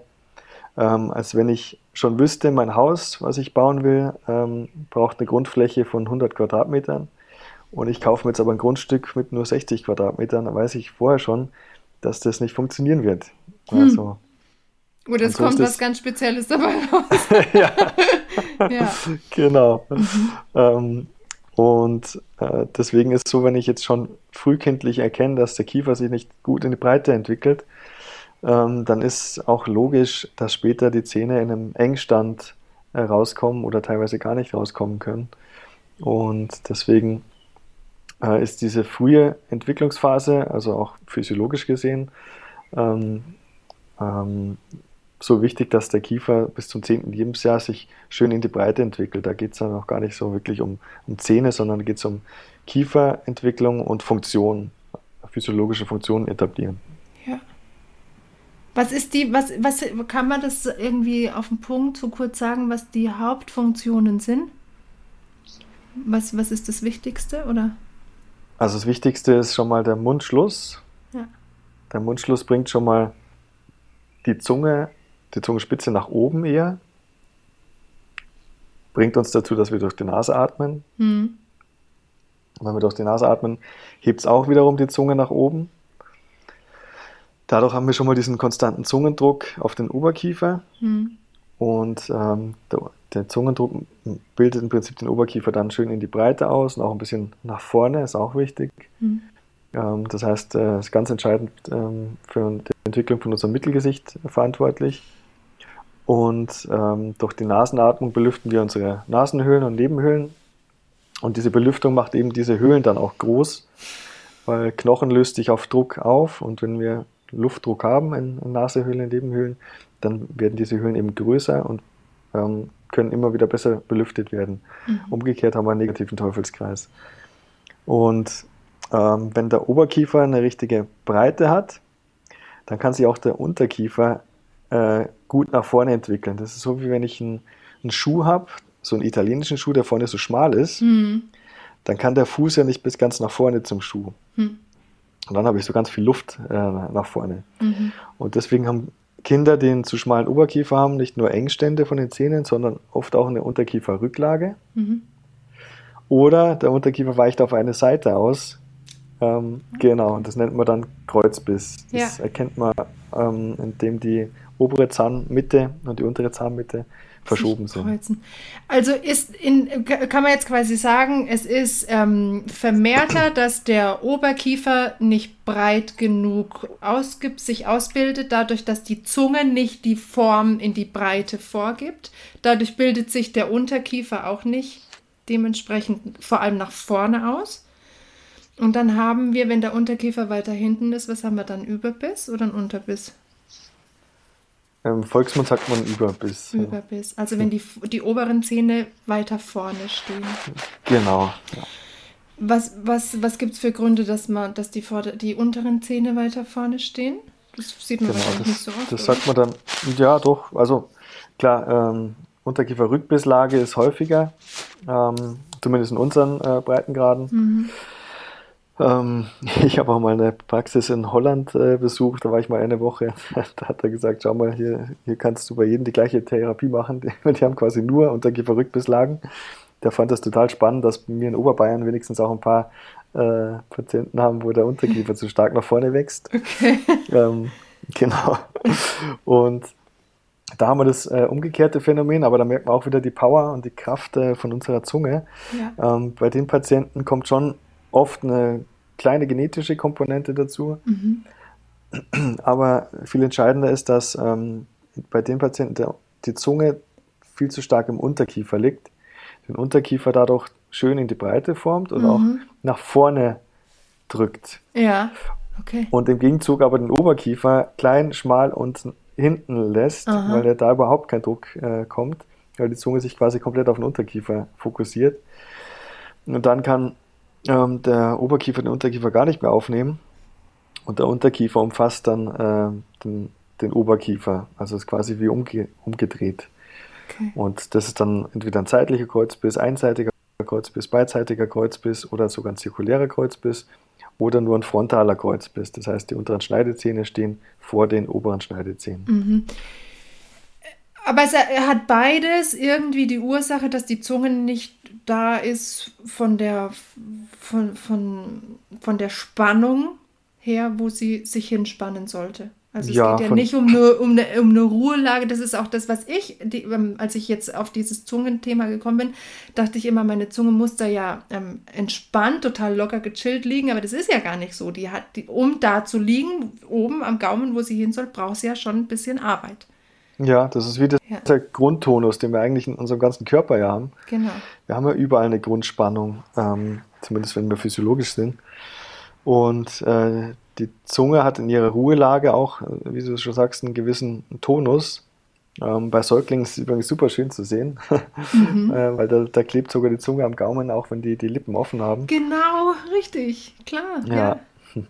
Und äh, es äh, ist ja auch ganz spannend, so diese, diese Ebenen, die wir in unserem Körper haben. Wir haben ja die, die Zunge ist ja am Zungenboden befestigt. Mhm. Das ist quasi das, was äh, unseren Unterkiefer so von links nach rechts umspannt. Dann haben wir äh, unser Zwerchfell, das ist auch so eine Quermuskulatur genau. ja. in der Mitte von unserem Körper. Und dann haben wir noch den Beckenboden. Ja. Und diese drei Ebenen, die schaffen eigentlich unsere Grundspannung und, und Grundhaltung, die richten ja. uns Menschen eigentlich auf. Ja, deswegen ist es so wichtig, da auch eine Balance äh, zu schaffen und die alle gut zu trainieren. Mhm. Und die Zunge wird da oft vergessen, weil Beckenbodentraining, das ist schon vielen mehr Leuten Ganz ein Begriff. Genau. Ja. Zwerchfell wird es auch schon dünn, ja. da ein Bewusstsein drauf zu legen mit der Atmung, mit der Bauchatmung. Aber Zungenboden, das äh, wird sehr vernachlässigt. Das ist total spannend, dass du das sagst. Ich habe nämlich auch mit einer ähm, Logopädin, die auch Spiraldynamikerin ist, also die ist ursprünglich Logopädin und sagt aber mit dem Wissen, was sie mittlerweile hat, kann sie sich schon gar nicht mehr Logopädin schimpfen. Hat schon lange das, das den Weg quasi verlassen, ist abtrünnig geworden. Und die hat auch von diesem äh, Diaphragma im Mund gesprochen. Fand ich auch total ja, spannend. Schöner Begriff, ja, super. Genau, ich hatte das nicht in meiner Spiraldynamik-Ausbildung, war das noch nicht dabei. Ich müsste mich da noch mehr spezialisieren, was ich auch unbedingt machen will. Und ähm, dieses, wie du es gerade beschrieben hast, die drei Ebenen, also Beckenboden, sind gerade wir Frauen ein bisschen verbundener damit, dann hört es bei vielen schon auf, aber wenn man es schafft, Gewahrsein für diese drei Diaphragmen im Endeffekt zu haben und die dann auch cool auszuebnen, dass die sich so übereinander stapeln, dann ist es das, hat, das ist so krass, was das für einen Unterschied macht in der Wahrnehmung. Und da muss ich noch nicht mal total anatomisches Fachwissen haben, sondern einfach erstmal ein Gewahrs, Gewahrsam oder Gewahrsein dafür bekommen. also ja. voll cool, dass du das jetzt ansprichst mit dem, mit dem Munddiaphragma. Genau. Hm. Ähm, Nochmal zurück zur Zunge. Also Babys machen das quasi automatisch. Warum verliert man das dann? Ähm, also ganz spannend ist ja auch, der TCM äh, spricht mir auch von ähm, Schließen des Energieflusses. Also wie so äh, ein Stecker und eine Steckdose, ja. die ich dann zusammenführe. Das heißt, wenn die Zungenspitze an diesem Gaumenpunkt ist, an der Papilla incisiva, ähm, dann ist unser Energiefluss auch geschlossen. Dann fließt die Energie durch den Körper. Das ist ganz äh, entscheidend in der TCM und, und kann man auch physiologisch nachvollziehen. Ja. Und wir verlieren das leider zunehmend, in, vor allem in den, in den westlichen äh, industriellen Ländern. Und das hat viele Ursachen. Ähm, äh, eine Sache ganz banal, der Schnuller zum Beispiel, ist natürlich ein super Tool, um die ähm, Babys zu beruhigen, mhm. diesen ähm, Still, diese Still, Stillberuhigung ähm, künstlich zu erzeugen. Aber der Schnuller hat den Nachteil, dass er die Zunge ja nach unten verdrängt. Ja. Das heißt, sobald er im Mund ist, sagt die Zunge, puh, okay, wo muss ich hin? Okay, ich kann nur nach unten ausweichen. Aber hat er, hat, hat, ist er eigentlich auch bei der Brust so, oder? wenn, wenn, wenn das mhm. Kind, oder ist es da von der Form, weil das ja auch viel weicher ist, eine, eine Mutterbrust? Ja, anders? Äh, also es ist zum einen ja so, dass die, ein Baby oder ein Säugling ja nicht äh, rund um die Uhr an der Brust hängt. Ja. Das heißt, dieser, äh, dieses Hindernis für die Zunge ist ja nur für den Akt des Stillens äh, gegeben. Und in der Zeit hatte die Zunge eine ganz wichtige äh, Funktion, da auch ähm, äh, nach oben zu drücken hm. und, und, und äh, Milch rauszupressen, ja. rauszusaugen in dem ja. Fall. Ähm, und da ist einfach die Dosis macht das Gift. Also wenn ich dann danach sofort diesen Schnuller äh, einsetze, dann ist einfach die Dauer viel zu lang und die Zunge hat überhaupt keine Gelegenheit mehr, ihren Ruhepunkt einzunehmen. Ja. Und dann gibt es ja noch diese tolle äh, Idee aus, von der Industrie, ist aus verkaufstechnischen Gründen sehr geschickt, äh, für jedes Alter äh, nochmal eine extra Schnullergröße zu machen. Mhm. Also das ist ja auch absurd. Äh, das heißt, der, der kleinste Schnuller so lang wie möglich, so wenig wie möglich. Also nicht, nicht immer größer mit der Größe des Kindes. Das ist mhm. total absurd, ja, weil die Zunge da total verdrängt wird. Mhm. Ähm, weitere Faktoren sind halt die Umweltgifte. Wir haben ja mittlerweile so viele ähm, Kinder mit Allergien, also erschreckend. Äh, und die Kinder entwickeln dann schon sehr früh viele ähm, Infekte der oberen Atemwege. Mhm. Die führen ja dazu, dass äh, die Nase dann verstopft ist, dass ähm, die äh, Nebenhöhlen zugehen und die Kinder dadurch oft früh gezwungen sind, durch den Mund äh, zu atmen. Normalerweise, nachdem, nachdem der Infekt weg ist, sollten sich die Kinder wieder umstellen, aber oft ist das dann schon so ein chronischer Prozess geworden bei denen. Ja. Ähm, dass die eben dann weiterhin durch den Mund atmen, dann ist das auch so eine gewisse Angewohnheit schon, auch wenn es dann schon wieder mechanisch gehen würde. Und deswegen spricht man in den meisten Fällen von sogenannter habitueller Mundatmung. Und ähm, bei einer Mundatmung, das, ich mache da immer gerne das Experiment mit, mit dem Patienten, einmal tief durch die Nase mit geschlossenem Mund einatmen, dann ist die Zungenspitze schön oben. Wenn ich jetzt sage, Mund aufmachen, durch den Mund einatmen, fällt die Zunge sofort in den Unterkiefer. Das heißt, mit Mundatmung habe ich immer eine falsche Zungenlage. Die ja. Zunge ist immer entweder zwischen den Zahnreihen oder im Unterkiefer. Und äh, ja, das führt dann eben auch dazu, dass die Zunge nicht in, in ihre richtige Funktion einnehmen kann. Mhm. Dann haben wir noch äh, Nährstoffmenge, Vitamin D3, K2, ganz äh, wichtiger Faktor. Auch Omega-3-Mangel äh, haben viele, ja, was ganz wichtig ist für, ähm, für die Zellpermeabilität. Ähm. Das haben, jetzt, haben das jetzt viele wegen der Mundatmung oder die Mundatmung kommt durch den Mangel? Ähm, spielt mit rein. Also ähm, die, das Problem ist, dass wenn die Nährstoffe fehlen, dann können sich auch ähm, unsere Strukturen nicht, nicht gut ausbilden. Das heißt, mhm. wenn wir kein Vitamin D3, K2 haben, können wir das Kalzium äh, äh, aus der Blutbahn äh, oder erstmal aus dem Darm, dann Blutbahn und dann in die Knochen nicht einbauen. Und, und deswegen haben wir auch so ja, Knochenbildungsstörungen. Und äh, das äh, äh, Omega-3, aber genauso wie das Vitamin D3 sind natürlich auch ganz wichtige Faktoren bei der Immunantwort. Ähm, und wenn unser Immunsystem nicht gut funktioniert, dann sind wir natürlich wieder infektanfälliger mhm. und sind dadurch wieder äh, gehäuft bei der Mundatmung aufgrund mhm. von Infekt. Mhm. mhm. Das ist mehr so eine ja, indirekte ähm, Begleiterscheinung. Mhm.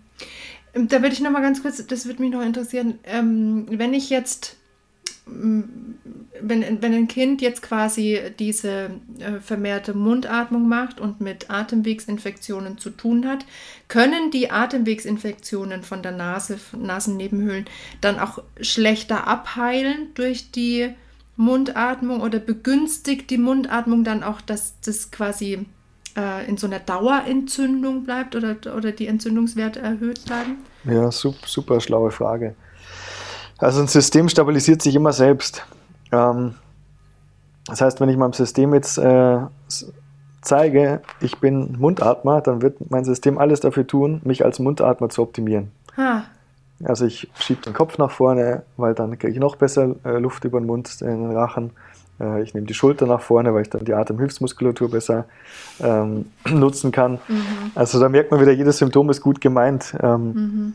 Und tatsächlich ist es so, dass die Mundatmung die Ursachen wiederum äh, begünstigt. Also atme ich viel durch den Mund, dann kann, kann er schon mal meine erste Abwehrstation in der Nase nicht arbeiten. Mhm. Weil die Nase ist eine der wichtigsten Filterstationen, Abwehrorte, ähm, äh, ähm, befeuchtet und wärmt die Luft vorher an, dass äh, die, der weitere Weg bis in die Lunge viel weniger Arbeit hat. Zweite Station müssen dann alles die Mandeln ausgleichen, die Rachenmandeln zum Beispiel. Ähm, und wenn ich jetzt ständig durch den Mund einatme, trocknen ja unsere Mandeln aus mhm. über Nacht. Und dass die ihre Funktion trotzdem gewährleisten können, ähm, werden die dann größer. Das beobachten ja dann oft auch die HNO-Ärzte und sagen, oh, hoppala, da haben wir total vergrößerte Mandeln, die müssen wir wegschneiden. und ähm, da geht es halt darum, diesen Teufelskreis so früh wie möglich zu durchbrechen, weil wenn die Ursache weg ist, das heißt, wenn die Nasenatmung aktiviert ist und die Mundatmung gestoppt ist, dann heilen diese Sachen in der Regel sehr, sehr gut äh, und sehr schnell auch wieder ab. Und wenn ich aber die Funktion nicht umstelle, dann ähm, bleibt es, verschlimmert sich oder kommt wieder. Das heißt, wenn die ähm, dann sich den Eingriff machen lassen, Polypen entfernen oder Rachenmandeln verkleinern lassen, aber ich atme weiterhin durch den Mund, obwohl jetzt das Hindernis wieder weg wäre, ja. ähm, dann kommt es auch wieder. Deswegen haben wir so viele dann diese, ach, jetzt habe ich schon wieder Polypen, mhm. ähm, habe ich schon wieder vergrößerte Mandeln. Also so, so schnell wie möglich diesen Teufelskreis durchbrechen, weil sich das, wie gesagt, gegenseitig immer wieder aufschaukelt. Mhm. Also ähm, das, das fand ich auch so spannend bei dem, bei dem Podcast, den der Manolo mit dem, mit dem Dr. Brenzen gemacht hat. Äh, diese, was, was allein die Nasenatmung, was die Strömungsverhältnisse in der Nase schon alles machen können und wie diffizil das da abgeht. Und ähm, das ist eigentlich diese, diese Stellvertreterursachen, dass ich dann immer irgendwas wegschneide, weil ich sage, das ist jetzt äh, der, die Wurzel des Übels, was aber eigentlich auch wieder nur ein Symptom von dem Urübel ist. Und das heißt ja eigentlich, ja. das Urübel ist, ich bin aus meiner Funktionalität rausgefallen.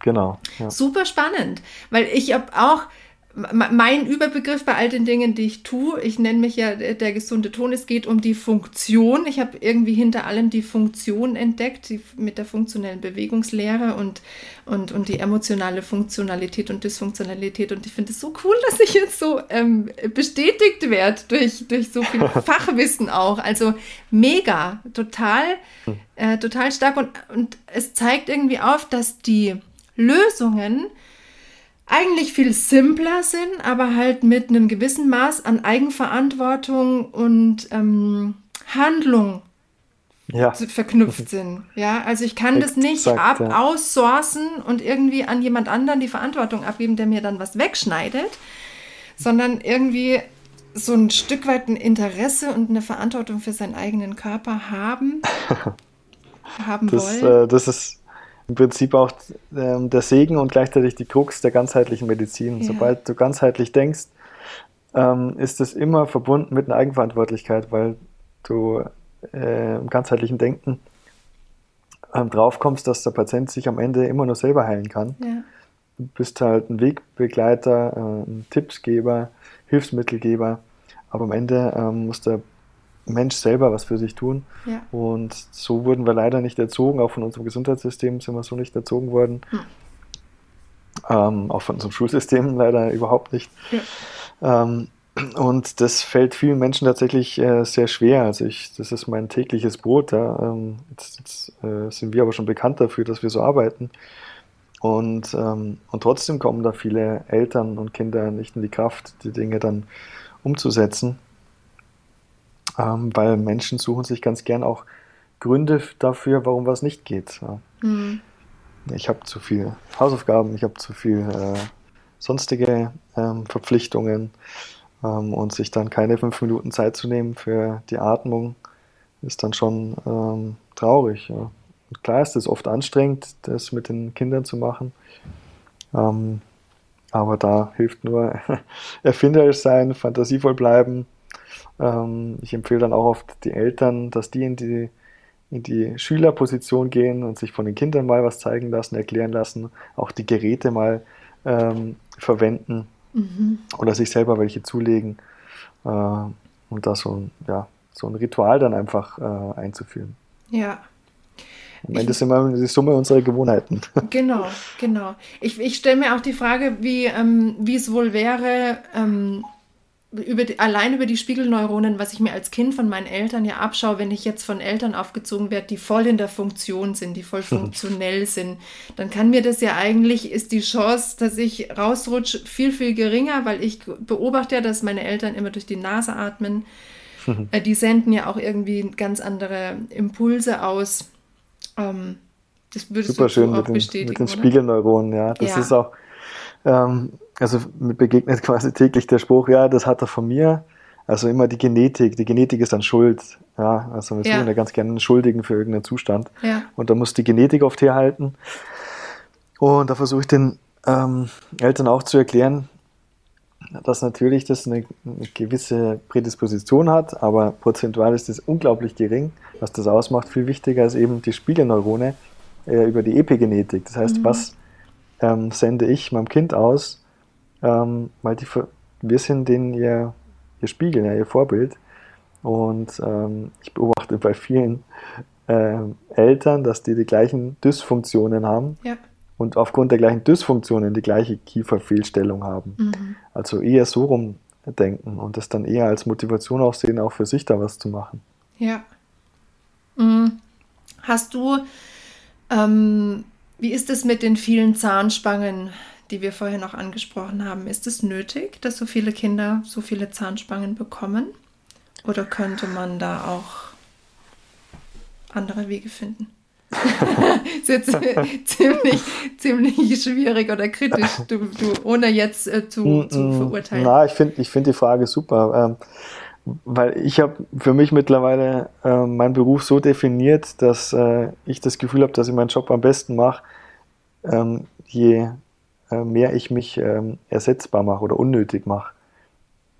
Also wenn wir es schaffen, dass die Kinder einen physiologisch breiten Kiefer haben, eine physiologische Funktion Lippe, Zunge, Wange, Atmung, ähm, dann werden diese ganzen klassischen Zahnfehlstellungen, die wir dann aufwendig korrigieren im Jugendalter, würden deutlich geringer werden. Mhm. Also die Patienten, die bei uns eine schöne Frühbehandlung bekommen und funktionell ähm, umstellen.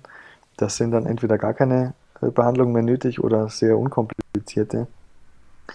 Und das sollte eigentlich so unser Antrieb sein. Das wird leider nicht begünstigt durch unser ähm, Abrechnungssystem. Das Abrechnungssystem unterstützt so funktionelle Frühbehandlung ähm, schlecht äh, und bis gar nicht. und lassen die Kinder so oft ins offene Messer äh, laufen. Und da sind dann äh, auch oft schon private äh, Kosten damit verbunden, wenn man das dann trotzdem seinem Kind ermöglichen will. Und die Spätbehandlungen werden wieder ganz gut bezuschusst von den Kassen, deswegen warten auch viele Kollegen äh, auf einen späten Zeitpunkt, weil die sagen, ja, dann kann ich das alles gut, ähm, gut verrechnen.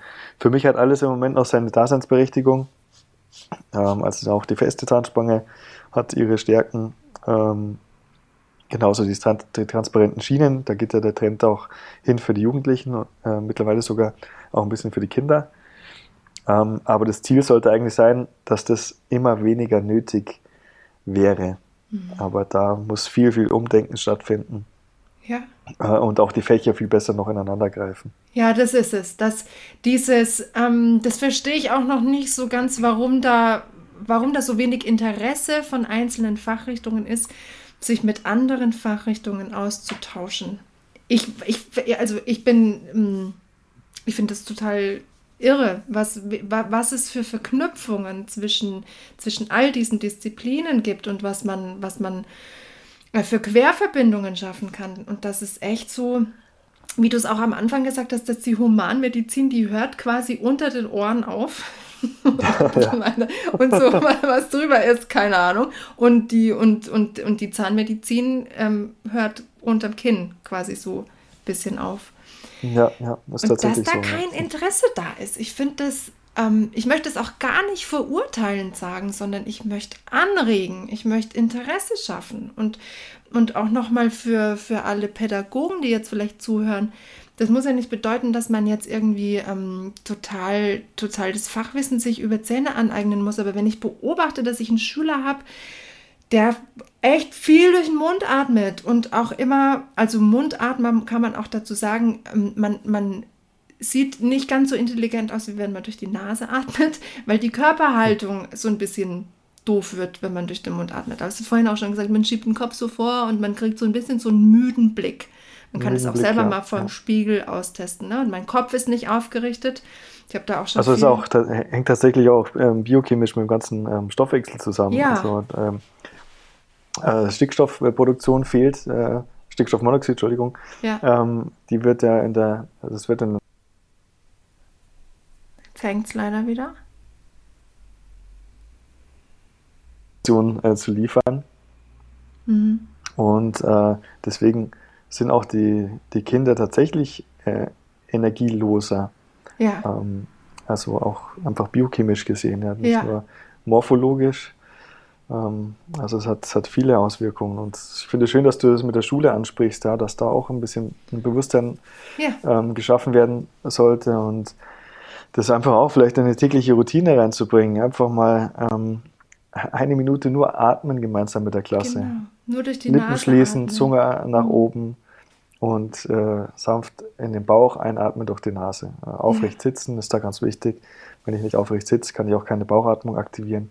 Mhm. Kannst du, äh, das habe ich mich auch schon öfter gefragt, ähm, wenn, wenn ich durch die Nase atme und mir vorstelle, ich rieche an etwas, atme ich ja ganz anders. Ähm, mhm. In Zwerchfellatmung. Kann, kannst du erklären, woran das liegt? Schaltet sich dann beim Hirn was anders? Oder weißt du, der Unterschied, ja. wenn ich also normal, so zügig durch die Nase mhm. atme oder wenn ich wirklich bewusst rieche, ist ja ganz anders. Mhm. Super schönes Beispiel, ja. Ähm, wenn man Kinder fragt, die durch den Mund atmen, ähm, die können oft mit Atmung gar nicht viel anfangen. Weil Atmung ist ja was, was Gott sei Dank auch unterbewusst abläuft. Ja. Das heißt, ich muss da gar keinen großen Fokus drauf legen. Aber wenn ich, äh, also wenn ich die Kinder frage, ähm, wo atmest du, ja? ja. Also dann fällt es denen oft schon schwer, äh, da eine Antwort zu sagen. Viele sagen dann tatsächlich, ja, hier und zeigen auf den Mund. Mhm. Ähm, aber beim Riechen ist jedem Kleinkind äh, sehr früh bewusst, Riechen ist ein aktiver Akt durch die Nase. Mhm. Und deswegen funktioniert das so gut, wenn du dieses, dieses Umschreiben nimmst und sagst, ähm, so als wenn du riechen würdest. Dann passiert das ganz automatisch, weil die wissen, wie man riecht, äh, mhm. wie man eine Blume riecht und so weiter. Mhm. Und dann ja. habe ich eigentlich genau die richtige Atmung auch, ja. Auch mhm. schon eine langsame Atmung. Genau, das Zweifel senkt sich ab und es ist so nicht forciert. Also es ist nicht so ein, so ein Stress im Körper, sondern es ist ganz ein, ganz ein harmonischer Ablauf. Also für alle, die daheim auch ein bisschen Ruhe in ihr System bringen wollen. Entweder mal aktiv an der Rose, an der Blume, jetzt wenn der Frühling losgeht, riechen oder man kann sich es auch wunderbar vorstellen. Einfach nur vorstellen, ja. Genau, reicht auch schon. Ähm, jetzt muss ich ganz kurz überlegen. Ich hatte noch einen, ich hatte mehrere Gedanken. Ähm, weil du genau dieses, dieses Thema, das wir da gerade so ein bisschen angekratzt haben, was es alles für Auswirkungen auf den Energiehaushalt haben kann, diese nicht aufgerichtete Kopfposition, die durch die Mundatmung begünstigt wird. Ähm, ziemlich weit gegriffen, aber siehst du Zusammenhänge zwischen äh, ADHS und solchen Dingen und Mundatmung zum Beispiel? Ja, klar, hast du auch ähm, schon wissenschaftlich beschrieben. Also das weiß man, dass äh, Mundatmung zu äh, ADHS äh, führen kann oder es begünstigen kann. Mhm.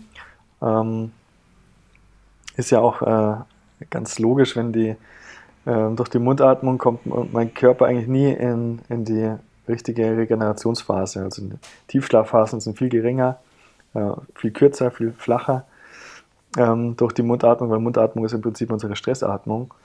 Und dadurch haben wir nachts schon einen ganz anderen Stoffwechsel, sind morgens eigentlich nie so richtig ausgeschlafen, nie so richtig fit. Ähm, und dann versucht der Körper das durch so eine Überreaktion zu kompensieren, tagsüber. Und das beobachten wir bei, bei vielen Kindern ja, mit, mit ADHS. ADHS ist ja auch so wie so eine self-fulfilling prophecy. Ähm, die Eltern sind dann überfordert mit den Kindern und äh, dann rennt man von einem Arzt zum anderen und endlich hat man den Stempel, ja, der hat ADHS. Ja, dann ist das Thema quasi erledigt. Ach so, das ist, weil der ADHS hat. Ähm, und dann kriegt er womöglich noch äh, Medikamente dagegen. Ja, und bei ADHS kann ich nur jedem raten, sich damit ganz tief zu beschäftigen, ähm, woher das denn kommt. Ja. Das ist kein Schicksal, das ist ja auch keine Krankheit, sondern ähm, das hat ganz viele Ursachen ähm, einer fehlgeleiteten Physiologie. Mundatmung spielt da eine ganz große Rolle, eben äh, aufgrund auch von der schlechten Sauerstoffversorgung, äh, auch im Gehirn, von unseren Mitochondrien, die können nicht gut arbeiten, das sind ja unsere, äh, unsere Kraftwerke in den Zellen. Ähm, äh, Nährstoffmängel, genau, Nährstoffmängel spielt auch eine ganz große Rolle. Es gibt ganz viele tolle wissenschaftliche Arbeiten auch zum Thema Omega-3-Mängel. Ja. Also ADHS, das wäre mein erster Step immer bei den ähm, Kindern mit ADHS-Symptomen, äh, einen Omega-3-Index ähm, messen zu lassen, Omega-3 zu Omega-6. Ähm, und da wird man äh, wahrscheinlich schon in, in den Blutwerten äh, Auffälligkeiten sehen und dann Omega-3 äh, substituieren. Ja. ja. Und da wird man schon riesen Fortschritte machen bei den, ja. bei den Kindern. Ja, also mega spannend. Also diese, diese Studien, ähm, da bleibe ich in Kontakt mit dir. Vielleicht kann man die auch nochmal irgendwo verlinken für alle, die sich dafür interessieren. Ich würde mich auch tierisch dafür interessieren, mhm. wenn ich denn dann Zeit finde, mir das alles durchzulesen. ich hätte noch eine Million Fragen. Ich würde ganz gern kurz noch ähm, zwei persönliche Sachen, die mich interessieren. Wenn ich jetzt Mundatmer bin, oder sagen wir mal so, wenn ich Schwierigkeiten habe, durch die Nase zu atmen, weil meine Nase oft verstopft ist oder irgendwas. Was wäre das erste der erste hilfreiche Tipp, den du mir trotzdem geben kannst, dass ich es irgendwie schaffe, trotzdem nicht durch den Mund zu atmen? Also ich kann da meine eigene Geschichte auch erzählen. Für mich war das dann irgendwann ein Schlüsselerlebnis, ähm, den Satz einfach umzudrehen. Also ich habe immer gesagt, ja, ich ähm, muss doch im Mund atmen, weil ich nicht gut durch die Nase atmen kann, ja. weil das ständig verstopft ist. Und dann habe ich den Satz umgedreht und dann habe ich gesagt, nein, ich kann nicht gut durch die Nase atmen, weil ich meistens durch den Mund atme. Mhm. Und allein dieses Bewusstsein zu schaffen, okay, einfach mal umswitchen, das nicht als Schicksal anzunehmen, sondern äh, als Challenge. Da ist ähm, der Hebel, den ich ansetzen kann. Und dann, okay, wie ähm, verbessere ich ähm, die, die Belüftung von meiner Nase? Und ich habe dann angefangen, täglich Nasendusche zu machen, morgens und abends. Hat einen super Reinigungseffekt, gerade bei ähm, Allergikern, Heuschnupfen ähm, das heißt, dass schon mal eine mechanische Reinigung stattfindet. Hast du das nur mit Wasser gemacht? Entschuldigung, nur mit nee, Wasser schon mit, oder? schon mit Salz. Ja. Mit Salz, okay. Ja, ja. Gibt es ja vorgefertigte Päckchen, dass das ja. auch möglichst äh, isotonisch ist. Mhm. Und, und dann ähm, habe ich diese mechanische Reizung. Äh, ich habe auch eine Stimulation von, von den Flimmerhärchen, von den Blutgefäßen, von den Schleimhäuten. Das heißt, die werden dann viel besser durchblutet. Die Abwehrzellen können wieder viel besser äh, an den Ort des Geschehens kommen. Also das ist schon mal ein richtiger Gamechanger. Ähm, das zweite, was ich in der Zeit gemacht habe, ich habe äh, Milchprodukte weggelassen, mal für mehrere Monate. Ich empfehle bei meinen Patienten mal so eine dreiwöchige Karenz zu machen, weil das äh, Milcheiweiß, Casein, ähm, auch so eine verschleimende Eigenschaft hat von den Flimmerhärchen. Und äh, das dritte ist ähm, die Atemtechnik Kapalabhati. Mhm extrem effektiv, um die Atemwege einfach frei zu machen. Mhm. Ähm, hat auf physiologischer Ebene wieder ein paar andere Wirkungen. Das heißt, ähm, äh, es ist wirklich eine Atemtechnik, um die Atemwege frei zu machen und den Geist wach mhm. zu machen. Mhm. Hat auch ein paar andere Effekte, da äh, mhm. könnten wir mal wann anders mal drauf eingehen. Ja. Aber zum Freimachen ist das genial, auch wenn ich äh, ein Infekt in Anflug ist, ist das das Erste, was ich mache. Ähm, das ist so eine Atemstoßtechnik, so wie du vorher den Vergleich mhm. gebracht hast mit dem Riechen, ja. sage ich so wie Schneuzen. Ja. Genau, reflexartiges Ausatmen durch die Nase. Genau, genau, genau. Und die drei Sachen sind schon mal unglaublich äh, wirksam. Ja. Und dann kann man das eben noch ergänzen mit, ähm, mit äh, Nährstoffen, Vitalstoffen, wie Vitamin D3, K2, Omega-3. Omega-3 ist einfach generell entzündungshemmend weil oft ist das ja eine chronische Entzündung, die wir da haben. Mhm. Und da kommt man schon sehr, sehr weit. Und dann natürlich äh, Mouth-Tape, also Lippentapen. Ja, da Zum schrecken Kleben. die meisten erstmal zurück. Äh, aber das ist eine ultra effektive und ultra einfache Methode, vor der man wirklich keine Angst haben muss. Ähm, ja. Da gibt es das 3 im Micropore äh, Tape. Das ist ein ganz, ganz sanftes, hautverträgliches, hypoallergenes Tape. Ähm, und ja, da kommt man schon sehr weit. Mhm. Also, und ähm, als, ähm, wenn ich Kinder habe, dann ähm, hatte ich auch mal bei dir irgendwie äh, gehört oder gesehen, dass man nachts auch beobachten soll, ob die Kinder den, den Mund geöffnet haben. Dann kann man da auch ruhig mal ähm, denen im Schlaf den Mund schließen, oder? Da ist das Unterstützen, dass sie durch die Nase atmen, auch im Schlaf. Also es ist ähm, auch im Schlaf wichtig, durch die Nase zu atmen. Genau, also erstmal klar tagsüber das Bewusstsein schaffen, auch mhm. bei den mhm. Kindern. Mhm. Ähm, weil alles, was ich nicht im Bewusstsein verinnerlicht habe, wird mein Unterbewusstsein auch nicht umsetzen. Deswegen ähm, versuche ich auch den Eltern immer zu erklären, wenn die dann diese Silikonhilfsmittelchen für die, so eine Art Mundspange ähm, haben, dass die nicht einfach die nachts den Kindern reinklatschen, sondern sich erstmal auf die Übungen fokussieren, ja. erstmal Bewusstsein schulen. Das ist super wichtig. Und dann natürlich nachts ist es super hilfreich, wenn man dann ganz sanft versucht, die Lippen zu schließen. Mhm. Und dann wird man schon oft feststellen, dass das dann auch reflexartig die Lippen dann erstmal zubleiben. Mhm. Dann wird, äh, das wird man nicht sehen, aber dann wird die Zunge auch automatisch wieder nach oben gehen. Und dann ähm, atmen die sanft durch die Nase. Und da kann man ruhig auch mal ein bisschen hartnäckiger sein äh, und das immer wieder machen. Hoffen, dass, dass die Kids äh, weiter schlafen. Ähm, und natürlich abwägen, zu sehen, okay, fließt, fließt die, die Luft auch. Mhm. Auch wenn es ein bisschen schwer sich anhört, ist auch noch okay, wenn natürlich gar nichts geht. Ähm, dann ist das dann, muss man natürlich äh, den Atemweg wieder freimachen, auch durch den Mund. Mhm. Aber das sind so Sachen, die kann man immer wieder anstoßen. Ja. ja.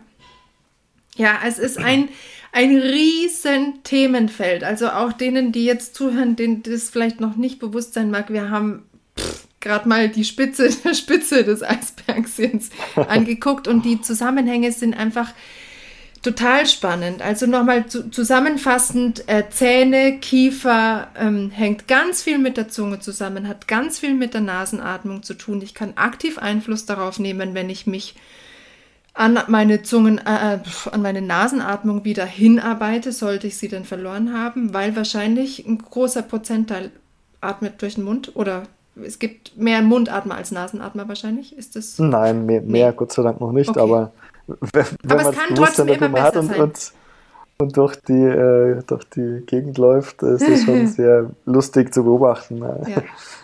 ähm, ja. Aber es, ähm, die, die, die Feinjustierung also selbst wenn ich durch die Nase atme, kann ich trotzdem noch was an der Spannfähigkeit meiner Zunge und auch meines Lippenschlusses trotz alledem machen, oder? Da ist immer noch Potenzial versteckt. Genau, da die, genau. in Amerika gibt es da so einen richtigen äh, Hype oder Trend. Äh, das nennt sich Mewing. Mhm. Ein Dr. Mew hat da ähm, naja, eine Zungenübung, die kommt eigentlich aus der Logopädie hat er äh, für sich äh, dann ähm, seinen Namen verwendet und nennt es Mewing, indem er die Zunge einfach an den Gaumen ansaugt wie ein Saugnapf. Mhm. Und er verkauft es damit, dass man dadurch auch im Erwachsenenalter immer noch das Mittelgesicht ähm, verbreitern kann, die Wangenknochen okay. noch ausgeprägter werden. Also du machst es dann eher ein bisschen über den Beauty-Effekt.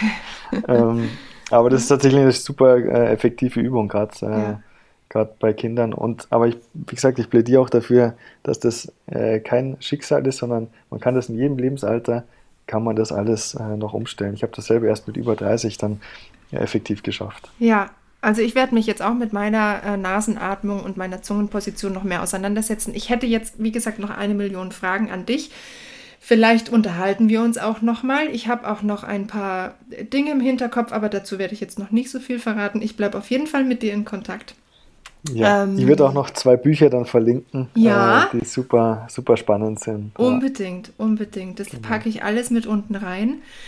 Ähm, sollte jetzt dieses Themenfeld schon total viel Aufregung in allen, die zuhören, erwecken, dann schreibt mir uns doch gerne, folgt auch dem Philipp ganz gern auf allen möglichen Kanälen. Ich verlinke auch die Webseite und dann kann man sich nochmal in Ruhe informieren und dann ähm, ackern wir dieses Feld jetzt langsam mal durch, weil es einfach echt äh, riesen, riesengroß ist und total viel coole Verbindungen am Ende auch mit der Spiraldynamik hat. Also was allein dieser, dieser ähm, dieses Munddiaphragma mit, mit den ganzen vielen präventrale Muskulatur vorne, die ganzen vielen kleinen Muskeln des Zungenbein, irre. Und ja, für, ja. für dann auch, dann auch, wenn wir auf Artikulation eingehen bei, bei, bei Blasinstrumenten, auch bei Sängern, ähm, bei Gesangstechnik, also da wird es noch ganz, ganz viel geben. Und ähm, wie gesagt. Also auch das Lungenvolumen ähm, wird ja. viel besser. Beim, beim Singen ist eigentlich wichtig, dass man möglichst wenig atmet. Ja. Und äh, da ist super wichtig, dass man eine gute Nasenatmung etabliert weil einfach die Atemfrequenz äh, dadurch extrem gesenkt werden kann mhm. im Vergleich mhm. zur Mundatmung. Ja. Was vielleicht zum Abschluss jetzt noch ganz wichtig ist, ich, wir oder ich rede jetzt nicht davon, äh, auch für die Bläser unter uns, dass wir ähm, während dem Spielen jetzt nur noch durch die Nase atmen. Das meine ich nicht. Ich atme auch, wenn ich eine Atempause habe und muss gescheit einatmen, atme ich auch durch den Mund. Also es geht jetzt nicht darum zu ja, sagen, da, wir sollen Dafür hat es die Natur ja auch vorgesehen, dass es auch da genau. funktioniert. Ab einem gewissen Belastungsgrad ist es auch irgendwie äh, logischer, durch den Mund zu atmen, oder? Ja, also wenn ja. ich jetzt joggen gehe, dann nur durch die Nase atmen, ist auch ein bisschen krass. Ja. Aber kann man schon mal machen, ne? Also kann man länger, zu Trainingszwecken machen, genau. Schon, ja. Okay, ja. also wenn ihr das nächste Mal eine Treppe hochlauft, dann ähm, Mund zu und durch die Nase atmen. Und dann schon mal gucken, wie, wie das funktioniert. Da wird man schon staunen. Die CO2-Toleranz, ja. Aha, okay.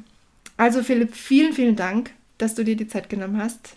Genieß Gerne. deine Zeit jetzt weiterhin. Und ähm, wie gesagt, wir bleiben in Kontakt. Und da ist noch ganz viel Cooles in der Zukunft. Aber stopp, Moment. Ich habe total vergessen in der ganzen Aufregung. Ich habe ja eine Schlussfrage an alle, von der weißt du vielleicht gar nichts. Mm, meine letzte hm. Frage, die ich allen stelle, ist, was deine Version von einem gesunden Menschen bzw. Musiker ist oder beidem. das ist eine coole Frage. Mhm. Ähm, meine Version von einem gesunden Menschen und Musiker ist äh, jemand, der selbstbewusst ist, das heißt, sich seiner selbst bewusst ist mhm. ähm, und auch dieses Selbstbewusstsein körperlich zeigt. Also jemand mit einem Selbstbewusstsein, mit einer ähm, eigenen Körperwahrnehmung, der wird aufrecht dastehen, wird präsent sein. Ähm, und das sind, glaube ich, wichtige Eigenschaften auch für, für Musiker. Ja, können wir alle gebrauchen. Sehr schön. Coole Antwort, vielen Dank bis zum nächsten Mal. Mach's gut. Ciao. So, jetzt ist sie offen, die Tür hinein in unseren Mund- und Kopfbereich und dieses wirklich, wirklich komplexe Feld. Es gibt zu den Zähnen und was die Kieferorthopädie betrifft noch ganz viele offene Fragen. Ich weiß. Wenn ihr, wenn du also Fragen hast zu diesem Thema, dann schreib mir doch gerne. Ich kann den Philipp nämlich noch öfter einladen und bleibe weiterhin mit ihm in Kontakt.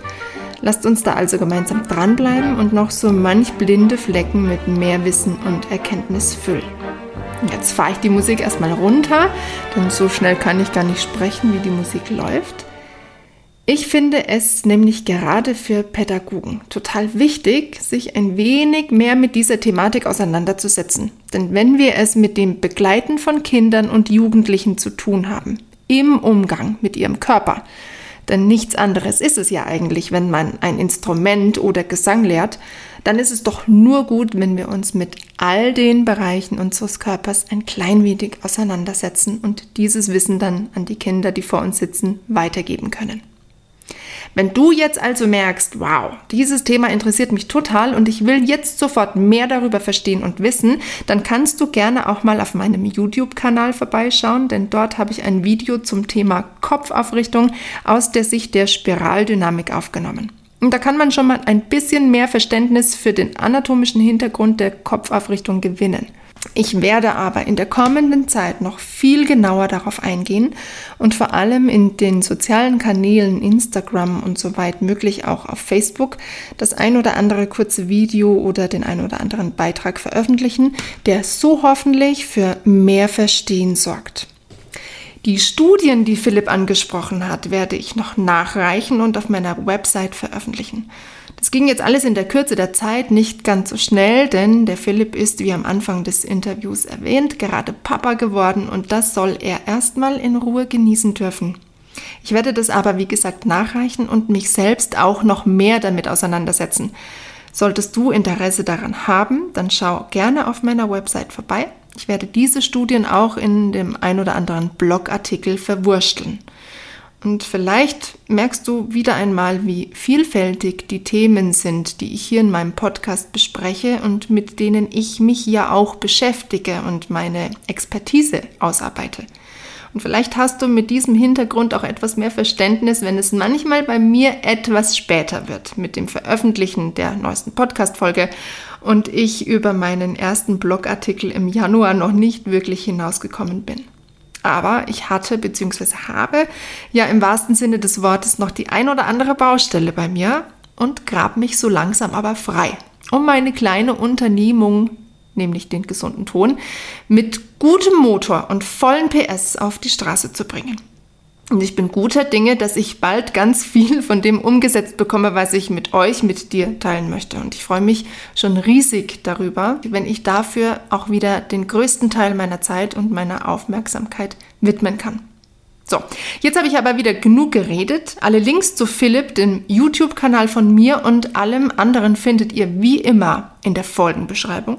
Teilt, liked und kommentiert diese oder andere Podcast-Folgen gerne und schreibt mir bei Fragen, Wünschen, Anregungen eine Mail an dergesundeton.gmail.com oder über das Kontaktformular auf meiner Website dergesundeton.com. Ich wünsche euch jetzt wie immer eine schöne Zeit, gesunde Töne und immer schön durch die Nase atmen, bis wir uns zur nächsten Folge wiederhören. Macht's gut, ciao, eure Veronika.